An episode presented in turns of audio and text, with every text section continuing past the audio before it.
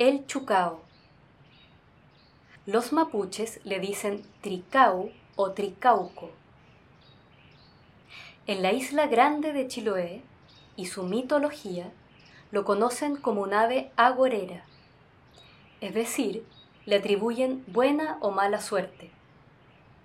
Se cree que si escuchamos su canto por nuestro lado derecho, es un buen augurio. Y si lo escuchamos por el lado izquierdo, algo malo ocurrirá. En el último caso, inmediatamente debes sacarte una prenda de vestir y colocártela al revés. El poeta Pablo Neruda escribió un poema que hace referencia a esta carismática ave en su libro Arte de pájaros. El poeta Lorenzo Ayapán, conocido como el hombre pájaro por su cualidad de imitar el lenguaje de las aves, escribió también un poema en mapudungún y español dedicado al Chucao en su libro Uñumche, Hombre pájaro. En nuestro país existen lugares que llevan su nombre.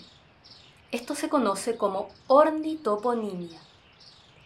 Y algunos ejemplos son la Barranca del Tricao en Linares, Chucauco o Agua del Chucao en Osorno y Chucahue en la provincia de Yanquihue.